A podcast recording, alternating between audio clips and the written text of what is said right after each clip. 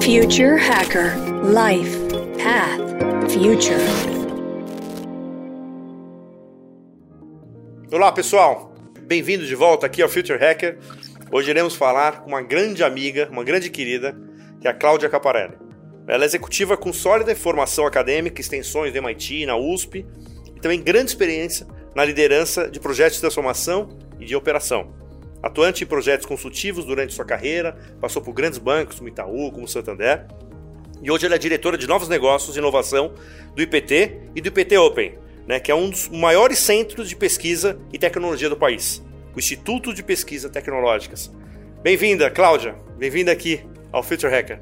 Obrigada, André. Na verdade, é uma felicidade para mim estar falando com você aqui hoje, né, sobre é, essa nova essa nova posição, esse novo desafio dentro do IPT e principalmente quando a gente olha para o ambiente de ecossistema de inovação aberta, né, do IPT Open. E eu acho que mais do que isso, é bom estar entre amigos, né? Então acho que foi uma felicidade o convite, é uma felicidade estar aqui, que eu, puder contribuir, compartilhar um pouquinho do que a gente está fazendo lá, conta comigo. Vai ser um prazer nosso, a grande honra tê-la aqui. Oh, vamos lá, Cláudia, antes de entrar no IPT, eu queria eh, questionar um pouco, né, que você coloca na tua mini bio, que você, é, na verdade, adquire uma grande competência em transformar questões complexas em soluções aplicáveis. Agora a pergunta, a provocaçãozinha aqui. Como é que isso é feito na prática? Olhar os problemas de forma holística ou fatiada? Olha, é, eu diria que depende do caso. É, não é uma resposta pronta, na verdade, quando você olha para um problema complexo, de que forma você vai transformar numa solução que pode gerar algum modelo de negócio, ou, fazer, ou criar uma inovação dentro de um processo, ou mesmo simplificar processos por meio de inovação tecnológica. E aí, cada caso é um caso, né? Quando a gente olha para um grande problema, quando gente vai lançar um grande programa, eu tenho como, é, como hábito que criar esse grande programa e transformar em pequenas caixinhas de entrega, para que seja mais fácil entender qual que é o valor que eu vou agregar para cada etapa desse grande processo. E com isso eu consigo ter a metodologia de cada um desses programas que fazem parte de um grande programa, criar os indicadores de resultado, de impacto que a gente tem em cada ação e no final conseguir medir se a gente está tendo sucesso ou não naquela implementação. Então a gente olha para um programa, né, um lançamento de um programa corporativo, uma operacionalização é muito voltada para isso. Quando a gente vai para o ambiente de operacionalização de empresas, e aí a gente impacta bastante no que a gente faz em relação a startups, é, o maior desafio que a gente tem é sair da tecnologia por tecnologia. É, é passar para o empreendedor, para o inventor, para aquela pessoa que tem uma grande ideia, ou que desenvolveu um grande produto, ou que está buscando é, trazer para o mercado alguma solução né, de, é, tecnológica que gere algum tipo de vantagem competitiva, que gere alguma, algum tipo de melhoria no processo produtivo, a visão da aplicação daquilo. Né, que senão a gente fica muito no que a gente tem discutido bastante nos nossos grupos internos, que é eu crio um grande desenvolvimento tecnológico que eu não consigo aplicar porque essa minha solução não acompanhou a cadeia produtiva. Então eu desenvolvi uma solução que poderia ser altamente competitiva, mas que eu não consigo chegar ao mercado. Então, na verdade, eu já nasci quase que morto como solução. Então, quando a gente olha para esse trabalho feito, né, de um problema complexo de uma indústria, de que forma que a gente ajuda para uma solução, para que, que algo se melhore na produção, para que, que algo seja mais eficiente, para que algo seja modificado em relação aos seus materiais, para que algo seja utilizado de uma forma diferente em relação a tipos de energia, para que algo aconteça de um formato diferente em relação à infraestrutura utilizada, a gente tenta sempre olhar para a minha pesquisa, aquilo que eu estou desenvolvendo, que é ciência, como que eu faço chegar no consumidor final. E esse consumidor final vai depender, vai ser um, pode ser o B2B, pode ser o B2C, né? Pode ser o B2B2C. É, é, essa, essa composição vai depender do tipo de negócio, do tipo de produto, mas é já capacitar quem desenvolve a tecnologia a pensar no mercado.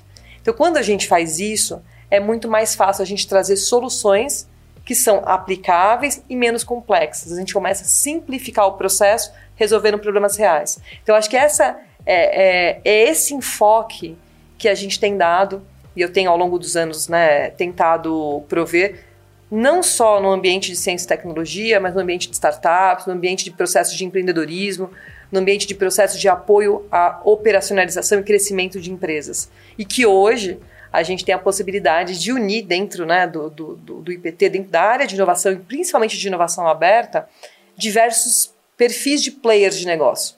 Então, eu atraio uma grande empresa, que tem uma solução, uma, uma necessidade complexa para dentro da sua indústria, atrai a startup, o pesquisador, o inventor, o microempreendedor, a pequena empresa que tem soluções que podem ser aplicadas a essas grandes empresas e por meio de um ecossistema de suporte, essas, esses players se conversam, esses stakeholders mutuamente desenvolvem soluções e conseguem trazer é, novos produtos, novos meios né, que, que geram algum tipo de valor para o mercado. Perfeito. Cláudia, vamos lá. Eu acho que assim, né, de tudo que você falou, né, puta, super interessante. E agora tem um lado que é que eu gostaria de pegar essa parte do espírito colaborativo, né? Na verdade, você convive, né, com centenas de pesquisadores, né, diversas áreas de conhecimento, etc. Sempre foi assim ou, ou, ou não? Ou quer dizer, ou, ou isso, ou esse espírito colaborativo entre as, exatamente os, os, os diferentes stakeholders do negócio desse, ele é uma coisa um pouco mais recente, que é o que faz com que esse, é, é cada um exatamente busque a sua melhor excelência, né, e, e em busca de alguma coisa maior, ou é uma coisa que teoricamente sempre teve no espírito, por exemplo, dos cientistas, dos pesquisadores, etc. É, vamos lá. Quando a gente fala num modelo colaborativo, e aí eu tenho tomado esse cuidado até quando a gente conversa, né, é, com as empresas que querem fazer parte do ecossistema do IPT, porque é, é, muito interessante essa, essa percepção do quanto é colaborativo e do quanto é competitivo. Porque as empresas em si, e as empresas você pode trazer para qualquer nível, tá? A partir do momento que você tem uma necessidade de gerar recursos, gerar capital para rodar a sua operação, você naturalmente tem uma posição competitiva. Porque você tem que vender primeiro que o outro. Né? Então, essa premissa nunca pode ser esquecida, porque ela é real. É, quando a gente vai para o ambiente acadêmico, que a gente fala um processo de pesquisa básica, projetos de pesquisa básica, no qual a ciência é mais importante, sempre houve uma colaboração maior. Ainda que as instituições sempre tentassem puxar os projetos mais estratégicos para si, porque isso é visibilidade, é diferencial de mercado, isso é competitividade também. O que se percebeu, e aí eu acho que os, os, alguns mercados mais maduros no desenvolvimento de tecnologias, a gente pode falar Estados Unidos, a gente fala um pouco de China, a gente fala um pouco da Alemanha, um pouco da Holanda, né, que são, são mercados que eu tive a oportunidade de conhecer um pouco mais proximamente, né, dentro desses trabalhos de imersão e ecossistema de inovação aberto. Eles perceberam que a colaboração era mais viável na transformação de tecnologias em negócio, em valor financeiro, do que a competitividade por si só. Porque assim, existe uma falta de mão de obra, existe uma falta é, de pessoas capacitadas em alguns tipos de, de habilidade que estão nas universidades. Então, se, se as empresas não trabalhassem de uma forma mais colaborativa com a indústria, e essa indústria não trabalhar de uma forma mais colaborativa com esses ecossistemas, o tempo de, de trazer uma nova solução dentro das suas plantas era muito maior. Então eu acho que foi uma necessidade que trouxe a colaboração. E pela necessidade da colaboração e o resultado positivo dessa colaboração na redução de tempo de novas tecnologias chegarem ao mercado, a colaboração está sendo vista no modelo muito mais participativo, muito mais ativo. No Brasil, eu acho que a gente está caminhando nesse sentido. Eu vejo e de que forma isso acontece e funcionou muito bem lá fora. Política pública. Então, lá fora, os governos eles se organizaram para criar modelos de fomento, propostas de, de é, contratação e retenção de talentos que visassem essa interação entre a indústria, entre a universidade, entre a comunidade, entre aqueles que estão pesquisando nacionalmente ou internacionalmente, para que se trouxessem soluções para o mercado. O Brasil caminhou muito nesse sentido. Quando a gente olha a formatação que foi feita, tanto da, da, nova lei de inovação federal, da nova lei de inovação estadual, dos fundos que foram criados, como novos fundos de investimento em parceria com o Sebrae, FAPESP ou de Embrapi, essas movimentações do governo em relação a apoiar trabalhos mais em rede trouxe um fomento também mais focado em rede. E por conta do recurso, por conta do incentivo, automaticamente essas relações foram mais simples de serem construídas. Então, Digo que no Brasil a gente está caminhando muito positivamente e que isso deve nos permitir que a gente cresça mais rapidamente no ranking né, de, de transformação de valor da nossa inovação em valor aplicado. E aí, quem sabe, a gente consiga subir, né? No nosso ranking hoje está, acho que por volta de, da quinquagésima posição, né? É, que a gente possa subir acima dos 30, quem sabe para o próximo dos 20, né? Porque um país com o nosso tamanho não deveria estar hoje onde está, mas é, faz parte do processo de desenvolvimento tecnológico, de, transformação de tecnologia em valor, que é o que a gente está buscando. Então, esse é o nosso maior trabalho, né? Tentar fazer com que esse modelo mais dinâmico externo a gente consiga fazer aqui com as nossas características adaptadas às nossas realidades nacionais. Não, legal. Cláudia, deixa eu fazer uma questão. É, quando a gente fala, né, você fala exatamente essa parte de colaboração, né, dos agentes, etc., ficou muito claro, né, para onde que a gente está indo. Mas eu queria fazer uma, uma questão um pouco mais, um pouco anterior a isso. Por exemplo, vamos supor, a parte de, pesqui, de pesquisadores, quer dizer, os antropólogos falam com os engenheiros. Quando eu estou falando de uma ação de inteligência artificial, até que ponto alguém de comportamento humano está ali dentro, dentro dessas discussões? Eu quero saber se existe esse, esse patamar de colaboração entre pesquisadores, mas aí de disciplinas diferentes, transversais. Então, por exemplo, né, a partir do momento que eu estou falando, discutindo aqui o futuro da inteligência artificial, as regras, quem são as pessoas que estão nessa cadeira para discutir até onde pode ir, como pode ir? Né? Então, tem uma questão que, assim, a, a, própria inteligência artificial cresce em a progressão geométrica, mas as discussões sobre quais são os limites, talvez, de progressão aritmética. Então, como é que você convive isso no ponto de vista de pesquisa, temas assim um pouco mais é, é, complexos como esse? Olha, André, eu não posso generalizar essa resposta por um sentido simples. É, eu acho que nós temos, eu diria o seguinte, nós temos muito a melhorar quando a gente fala de cursos multidisciplinares para soluções de problemas tecnológicos. Eu ainda vejo que quando você une, por exemplo, biotecnologia, você tem muito disso. Você tem um cara de, né, de biológico, você tem um cara de é, computacional trabalhando junto. Quando a gente vai para a questão da inteligência artificial, e aí se fala da questão da antropologia, né, da, da, das relações econômicas, do impacto disso em relação ao direito das pessoas, né, da, da, da privacidade, tem, tem diversas questões que eu não tenho acompanhado de uma forma tão mais próxima para dizer, olha, a gente está no modelo maduro desse tipo de discussão. O que eu vejo ainda são ações isoladas, ações ainda menos aglutinadas. Até mesmo no que a gente desenvolve lá internamente é, no IPT, esse é um caminho que a gente tem buscado bastante. Como é que a gente traz perfis mais é, diferentes dos nossos para nos apoiar nos nossos desenvolvimentos. E isso tem sido muito positivo quando a gente olha para o ecossistema de inovação aberto, e, e foi, foi, uma grande sacada do, do, IPT quando lançou o programa do IPT Open, que é falar assim: olha, eu tenho aqui níveis de expertise em diversas áreas. Né? A gente tem mais de oito é, unidades de negócios, verticais de negócio que aglutinam desde métodos construtivos, novos tipos de materiais, a parte de é, novas energias, energia, energias aplicadas, né? É, com o pessoal de biotecnologia, com o pessoal de tecnologia digital, com toda a parte de educação, toda a parte de metrologia e garantia. A gente tem, a gente tem um, um, um perfil tão diverso já dentro do IPT que internamente a gente trabalha isso muito forte. As, as, as, equipes trabalham de uma forma muito integrada, equipes multidisciplinares para verem problemas, a gente tem incentivado isso cada vez mais rotineiramente e com uma dinâmica mais frequente. Quando a gente expande um pouquinho, sai do nosso nosso micro ecossistema, né, que é o IPT dentro do, do IPT com, com, o programa do IPT Open, a gente vai para a universidade que tem ao nosso entorno, né, a, a, os parques tecnológicos têm próximos a, ao que a gente faz, eu vejo que ainda é tech com tech.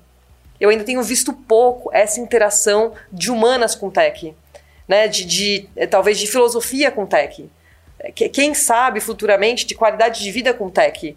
E essas diversas é, habilidades trazerem uma proximidade maior com a realidade humana. Então, eu acho que aí é uma oportunidade muito é, específica e está num momento ideal para a gente começar a reforçar. Porque se fala muito disso agora, mas como é que se operacionaliza isso no dia a dia? Essa é a pergunta, né? Quais são os KPIs, né?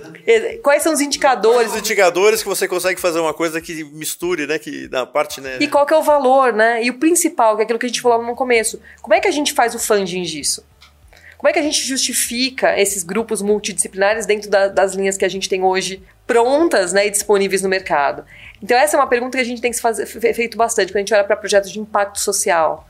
É um projeto de desenvolvimento de tecnologias frugal quando você olha para isso, fala assim, de que forma realmente impacta a sociedade com o que ela precisa no curto, no médio e no longo prazo? E que times são esses que trabalham juntos para que a gente possa construir o melhor? Eu acho que não existe uma resposta certa, né? Mas a gente tem buscado cada vez mais entrar nesse tipo de modelo para desenvolver solução, porque a gente tem visto que a assertividade desse tipo de ação tem sido maior do que quando a gente fazia as coisas sozinhos. Perfeito. Cláudia, queria fazer uma outra questão também, né? Para variar, né? Sempre dá uma pitadinha de polêmica, mas é que é o famoso fake science. Como é que se combate com a ciência falsa? Como é que combate é, pessoas que na verdade fiz, falaram de pesquisas que na verdade não fizeram, de amostragens que não existem e que se publicam e que criam projetos e que no final você não sabe se aquilo é verdade ou não. Existe algum órgão regulador que consegue comprovar é, que, que aquela, aquela ciência efetivamente foi feita? Né? Um questionamento você pode até entrar anterior. Né? A, a, todo mundo fala da inteligência artificial dos algoritmos. Mas e a qualidade desses algoritmos, como são programados? Quer dizer, existe algum órgão? O IPT ele faz existe esse trabalho de uma, uma, como se uma curadoria do ponto de vista de, científica, de efetivamente saber separar o joio do trigo? Olha, gente, acho que a gente nunca teve num momento de tanta insegurança quanto ao que é real e o que é não real, né? O que é o famoso fake. E é interessante porque a gente vê, inclusive nos grupos de discussão, porque a gente hoje tem é, se multiplica os grupos de WhatsApp, né? Grupos no Teams, grupos no Rock, no quais as pessoas compartilham, né? Os vídeos, as postagens, os conteúdos, daquilo que é novo, daquilo. E, e é muito interessante você ver pessoas altamente inteligentes, né, com grandes habilidades cognitivas, habilidades de comunicação, compartilhando informação como fosse verdadeira sem ter checado. Então passa do pressuposto do filtro, né? Eu como é, quem é o responsável pela comunicação é quem passa a comunicação à frente. Eu tenho cuidado de antes de passar qualquer dado, né, tentar checar se aquele dado é verdadeiro. E quando eu recebo uma informação que não é, eu, eu olho para aquilo e falo assim, não é possível que isso seja verdade eu tenho cuidado de pedir para as minhas fontes, né, minhas redes de contato em temas específicos, para, poxa, você consegue confirmar se isso é verdadeiro? Eu tenho tido esse trabalho, quase de curadoria individual, para evitar de repassar fake, né, e aí não é só science, é fake news em geral, para as minhas redes de contato. Mas perceba que isso ainda é uma coisa muito individualizada, né? É, da, é, da, é daquele que tem a preocupação com o que ele vai gerar de informação para o outro. Quando a gente olha de uma forma institucionalizada, eu ainda não, não conheço uma organização, um processo, e é falta de conhecimento mesmo, tá, André?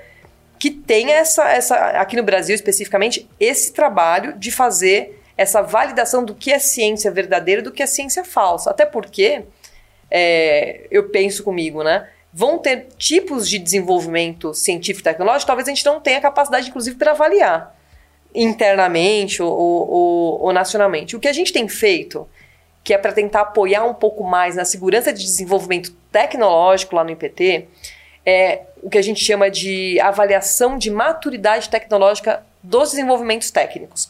E aí não importa se é uma startup, não importa se é um pesquisador, não importa se é um inventor, não importa se é uma, uma pequena empresa que tem uma solução que diz que, só, que resolve algo para o mercado.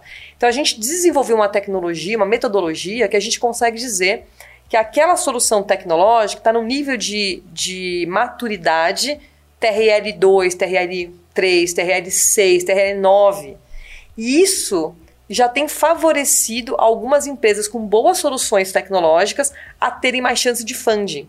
Imagina se a gente cria a partir dessa, dessa solução quase como se fosse um selo de validação.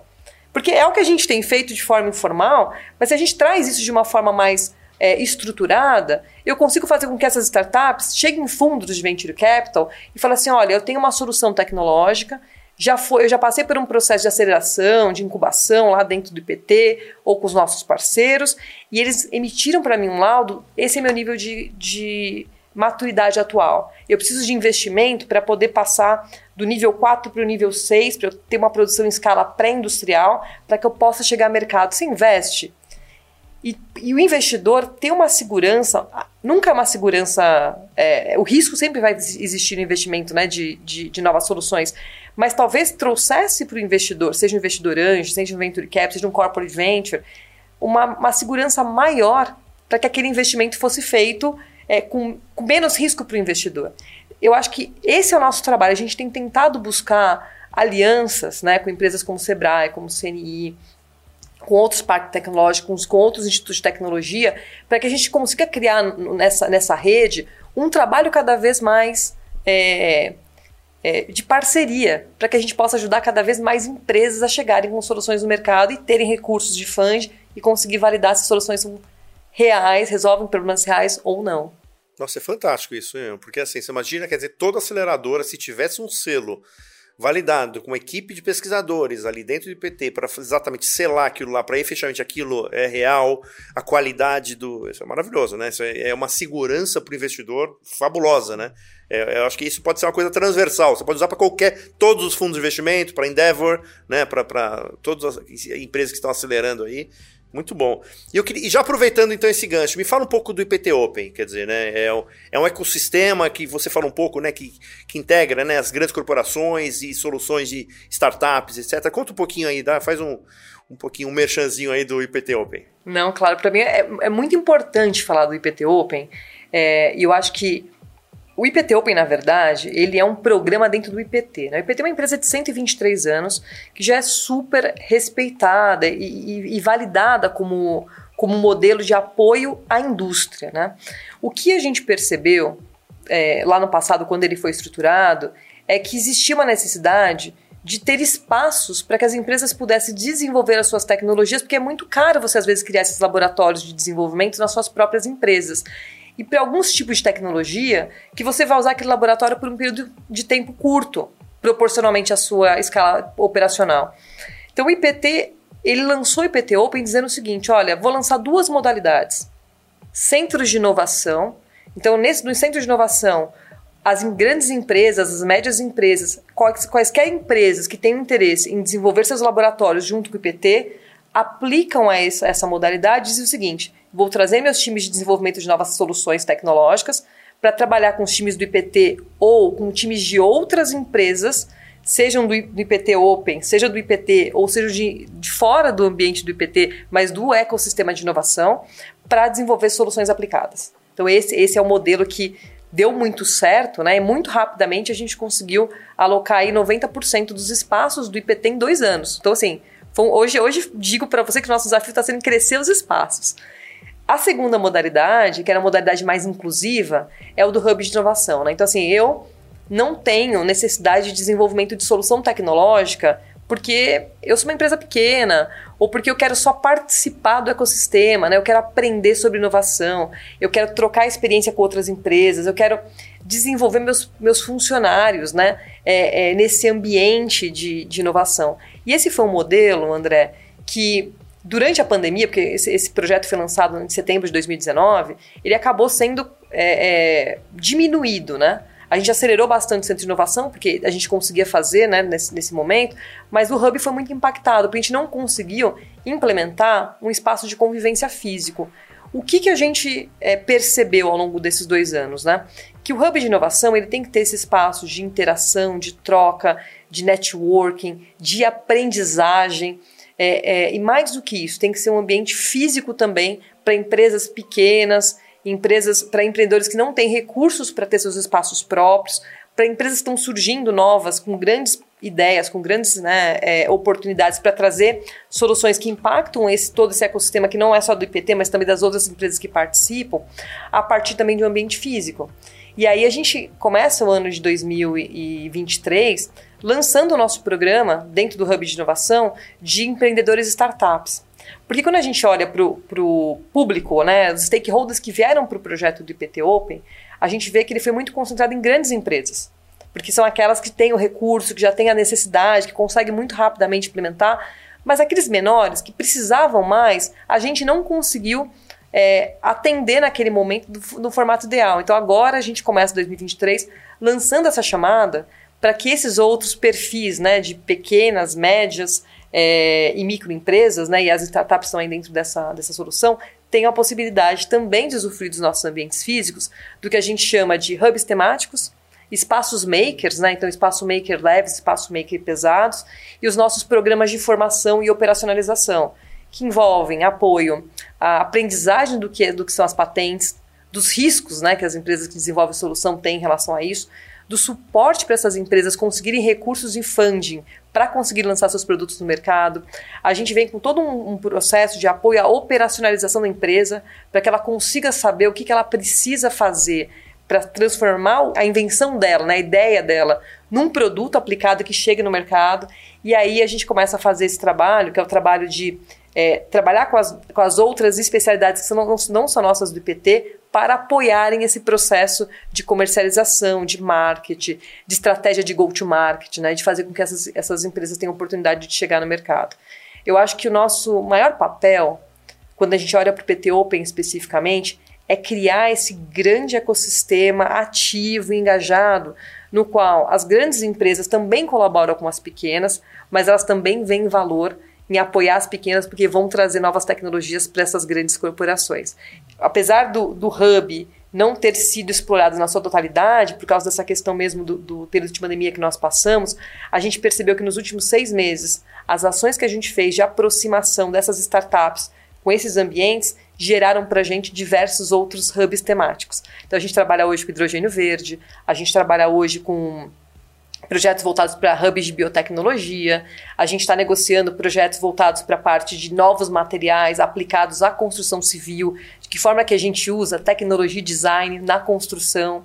A gente fala hoje de um potencial, talvez, isso é, é algo novo, mas de um hub de madeiras aplicadas para a parte de é, movimento de economia circular. A gente fala do núcleo de economia circular, voltado para baixo carbono. A gente tem o núcleo de, que é o NUTABS, né, que é um núcleo voltado para ciências da vida, que vai ver não só aquilo que é healthcare das pessoas, mas também olha para a saúde animal, para a saúde ambiental. Então, esse movimento todo de inovação aberta mexeu também com as estruturas daquela organização que era né, mais da grande indústria. Então, hoje a gente percebe que a gente tem que trabalhar o todo. Então esse esse é o Open e por isso que o Open me fascina tanto como modelo de programa, porque a gente tem possibilidade de criar cada vez mais soluções para apoiar as diversas necessidades do mercado e realmente dar chance para que pequenas empresas, pequenos é, empre empreendedores, né, aqueles que estão começando um negócio, terem chance de chegar em algum lugar. Porque não, se já é difícil num processo de empreendedorismo né, tradicional, em comércio, em serviços, é ainda mais complexo em hardtech. E é aí que a gente entra nessa, nessa grande, né, nesse grande ambiente de suporte, sustentação para eles. Perfeito. Cláudia, é, existe alguma conexão internacional, quer dizer, alguma parceria estratégica do IPT com outros órgãos internacionais para que seja para aproveitar o intercâmbio né, de conhecimento, etc. Existem isso ou não? O IPT ele já tem uma tradição de muitos anos de desenvolver projetos com outras universidades, outros centros de pesquisas, né, ICTs, Institutos de Pesquisas Internacionais. Isso já é, é pro forma nosso. O que acontece é que, mais recentemente, dentro do IPT Open, a gente tem trabalhado bastante com programas de internacionalização. Mas são coisas muito recentes, mas que a gente viu como oportunidade de fazer a parte de envio de pesquisadores de startups para ambientes externos. Né? E é muito interessante ver esse movimento está sendo feito também pela CNI. A CNI lançou um programa muito interessante de internacionalização e que ela já tem uma força né, como, como instituição, que eu acho que, na verdade, ela vai acabar puxando os outros ambientes de inovação, porque ela vem com um programa muito maior. Nosso é muito específico, né? Em, em um ou dois países que a gente tem negociado. Um, um projeto que a gente tem negociado é, que ainda né, não, posso, não posso abrir com qual país, né, porque a gente está no, no, momento é, de negociação, mas é o projeto de um hub global de inovação. E nesse projeto, a ideia é que o hub de inovação que nós temos, ele já, ele já nasça, né, nessa atualização que a gente vai fazer, com perninhas em alguns países da Europa e dos Estados Unidos. E isso vai favorecer com que a gente faça essa troca né, de transferência de tecnologia, tanto do que eles têm feito de muito bom lá fora para cá, quanto do que a gente tem de feito de, é, de muito inovador daqui para lá. Então existe essa. É, isso é algo muito legal. Vai ter uma perninha em Boston ou não? Sempre. Bem, quem não sabe, só vai dar um disclaimer daqui, a Cláudia é casada com a pessoa que mora em Boston, então por isso que é a brincadeira. Você vai ter uma perninha lá. Cláudia, é, eu, uma, eu queria só passar um último tema, que é um tema muito legal, que, que você gosta também de falar bastante do futuro do trabalho, né? Então, assim, né, é um tema que você discorre bastante, etc. E, e, assim, eu queria falar sobre o nomadismo digital. Ele veio para ficar? O que, que você acha que. Qual, qual, você acha que é o futuro do trabalho, em poucas palavras aí? Olha, André, eu, eu acho que o nomadismo digital ele é um termo hoje, né? Para essa, essas pessoas como eu no passado, fiquei muitos anos, né? Como nome digital, fiquei quase três anos aí nessa ponte aérea entre países, né? No qual meu ambiente do hotel, ou da casa, ou do aeroporto era meu ambiente de trabalho muitas vezes. Fiz muitas reuniões em é, lounges, né? De, de aeroporto. Então, o, o nomadismo digital veio para ficar. O que eu acho ainda, e eu falo das dificuldades que eu tinha como nômade digital que eu fui, é a questão de como você estrutura a sua base de trabalho. Né? E ainda existe aquela questão ainda muito é, específica das legislações quando você fala de um nomadismo que não é só nacional, mas um nomadismo internacional. Que muitas das pessoas que eu conheci ao longo desse processo que eu fiz de trabalhar em diversos países, que era essa questão de como é que a gente consegue o visto, como é que a gente consegue um ambiente para poder alugar, como é que a gente consegue estruturar um ambiente de trabalho minimamente confortável, que a gente não tenha um problema de saúde laboral depois.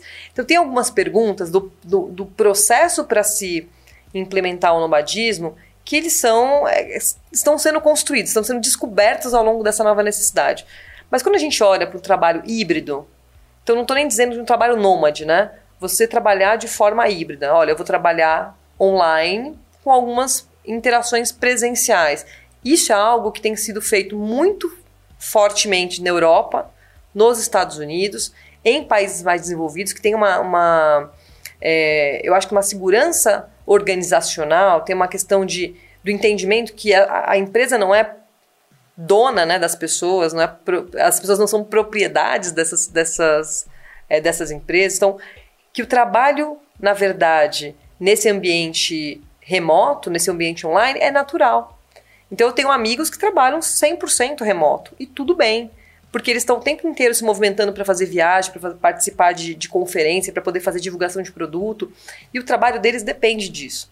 Eu acho que a pergunta é qual que é o nível, né? Quando a gente o Gartner fez acho que várias análises de quais são os tipos de profissões que vão aderir mais facilmente a essa questão do nômade digital, essa, essa questão do, do, do, online, do que outras, né? Eu acho que essa, esse tem sido o nosso desafio, é entender para o tipo de entrega que eu tenho para o meu cliente, seja ele quem for, pode ser um paciente, pode ser é, um usuário, pode ser um consumidor do meu produto, que tipo de interação é a mais assertiva. E aí eu acho que a gente cons consegue consolidar o trabalho híbrido e o nômade digital vai ser uma consequência disso.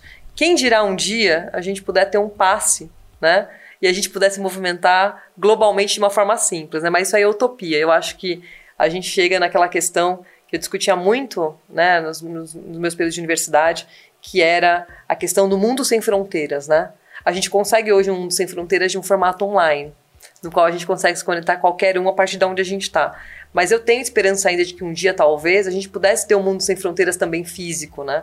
No qual eu tenho um passaporte com esse carinho, né, de que eu tenho essa essa minha profissão, que tem essa mobilidade como algo que faz parte do meu desenvolvimento cultural, é, de aprendizagem mesmo sobre novas me metodologias e formatos de mercados em outros países e que isso fosse uma coisa mais simples de se fazer, mais acessível para todos. Ainda é algo que, infelizmente, é, é limitado a uma, a uma elite que a gente espera que um dia isso acabe. É engraçado, porque assim, nós nascemos na pandemia, né? O Future Hacker nasceu na pandemia, foi em julho de 2020. E a gente, em pouco tempo, a gente, a gente, a gente criou o nosso passe livre no mercado internacional. E hoje a gente está em 95 países. Quer dizer, foi uma coisa que, assim, se não fosse isso, se não fosse essa. Quer dizer, parece que a pandemia acelerou muita coisa, né? Deu uma maturidade meio concentrada ali, né? Quer dizer, antecipou alguns anos aí do ponto de vista o que a gente estava imaginando 10 anos, eu não sei que poderia ser feito. André, sabe o que eu acho? Que é, a gente já falava sobre essa questão da digitalização do trabalho online há muitos anos. A gente vem falando disso de uma forma mais frequente, né? E quem trabalhava online era visto como aquela pessoa ah, descomprometida. Eu trabalho online, então eu não estou muito engajado, né? A pessoa não vem aqui, ela não tem comprometimento com a empresa. Quando a pandemia veio, foi sobrevivência. Quem não se adaptou morreu. Eu acho que a necessidade faz as pessoas se adaptarem.